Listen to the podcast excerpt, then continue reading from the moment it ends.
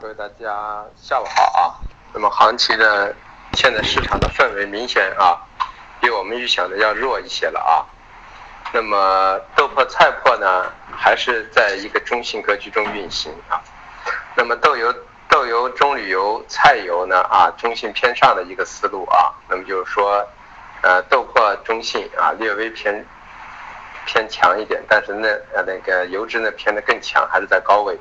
那么还是我们早上说的双节期间，它暂时不具备马上大跌。但是破类呢，在双节期间屠宰量加大之后呢，需求反而不会太好。那么它还会有个停滞期，因为毕竟现货价格很高，它出现的这种招高深水，肯定对未来来说肯定是补贴水的啊，啊补深水的这么一个格局。那么玉米淀粉呢，今天市场就不对了啊。早晨我们说了，它在一个一个淀粉在一个五浪运行，那么玉米呢，在一个头部区域的运行，一个幺五三的玉米，一个幺五幺八四的一个啊淀粉，那么现在这个淀粉呢，在这个区域呢运行呢，就是说整个市场的氛围有点发生变化了啊，所以我认为就是说，在这个位置呢，多头都先离场啊，不管是玉米还是淀粉，随时面临着到高区之后，看来要反弹去做空了，因为越到一月以后呢。对玉米的压制会加大，那么对淀粉的压制也会加大，啊，那么这是农产品啊，我们多头呢今天啊止盈点全都被点掉了啊，啊淀粉这些，啊黑色黑色里头呢啊一如既往的我们说的是一个震荡，焦煤、焦炭、动力煤、铁矿啊是属于中性了。所谓的中性呢，就是说中性略偏弱，就代表的既可以做空也可以做多啊。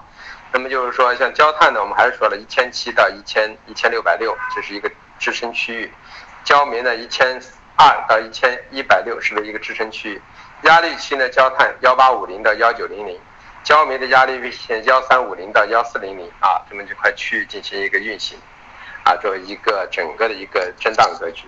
那么反过来铁矿石呢啊，我们认为呢五六五为一个支最后一个支撑区啊，五八五五八零为。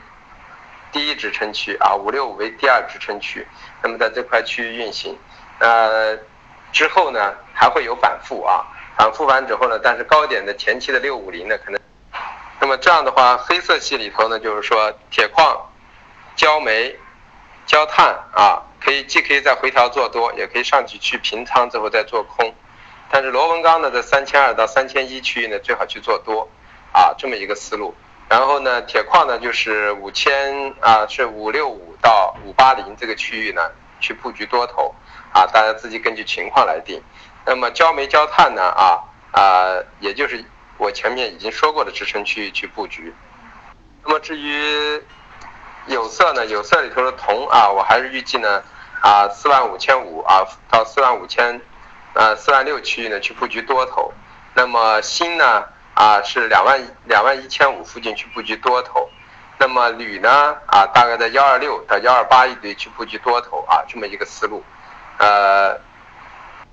呃，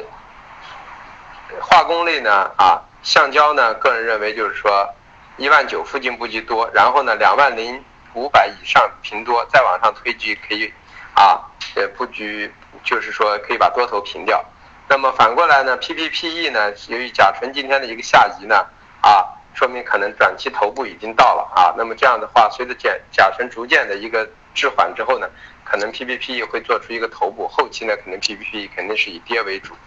那么今天的沥青呢，啊，是以上涨为主，这就说明整个市场氛围已经开始逐渐发生变化了啊。